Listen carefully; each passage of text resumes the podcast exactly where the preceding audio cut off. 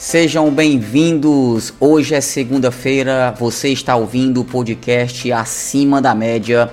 Eu sou Daniel Carvalho e você sabe, toda segunda-feira, bem cedinho, um conteúdo para abençoar a sua vida, te motivar e, claro, dar aquele velho, bom e barato puxão de orelha.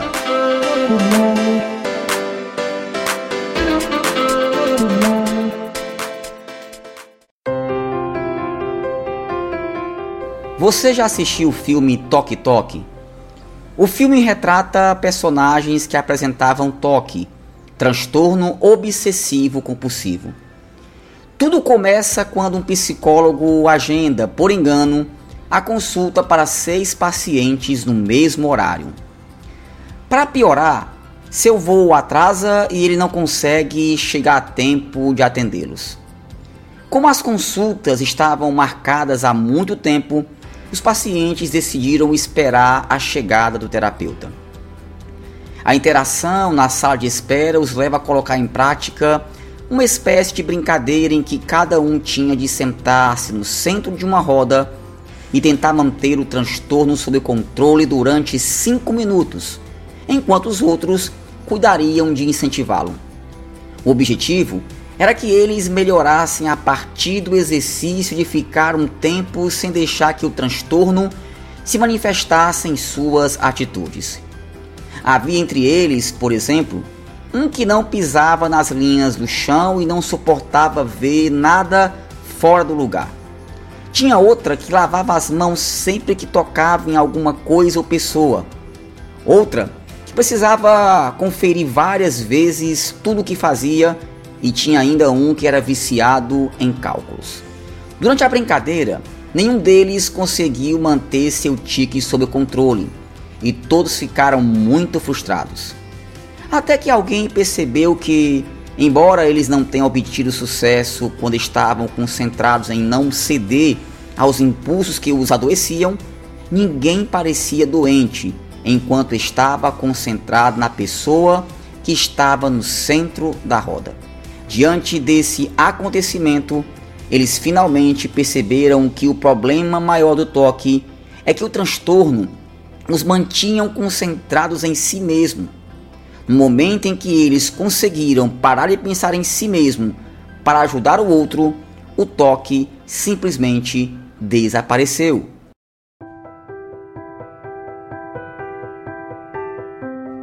Existe um toque que algumas pessoas desenvolveram, que é o toque de espiar a vida alheia. Gostam de apontar erros, fazer julgamentos e apontar os defeitos dos outros.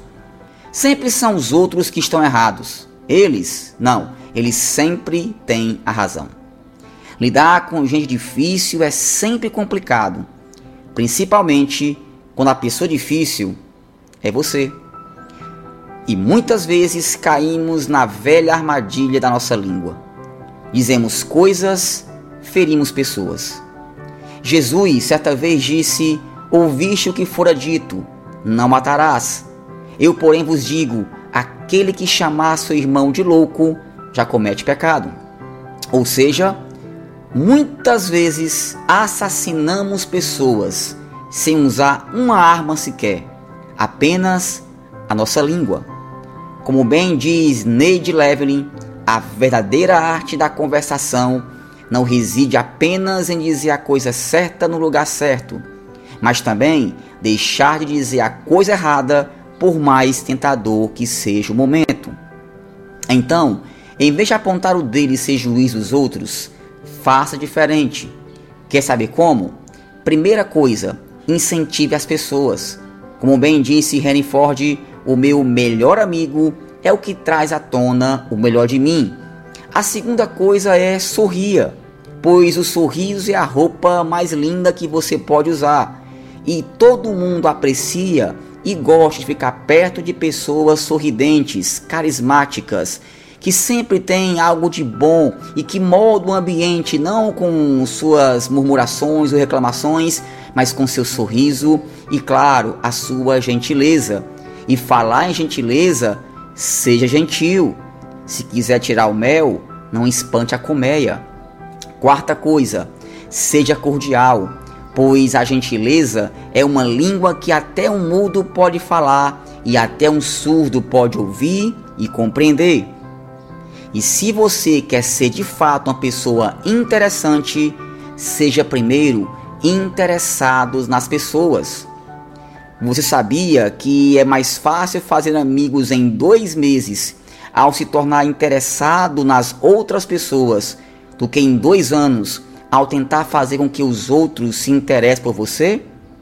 Portanto, saiba ouvir, incentive as pessoas a falar sobre elas mesmas e sempre coloque os interesses dos outros como tema de suas conversas.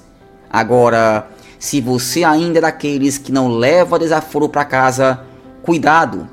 Se você age como um burro, não se ofenda se as pessoas montarem em você.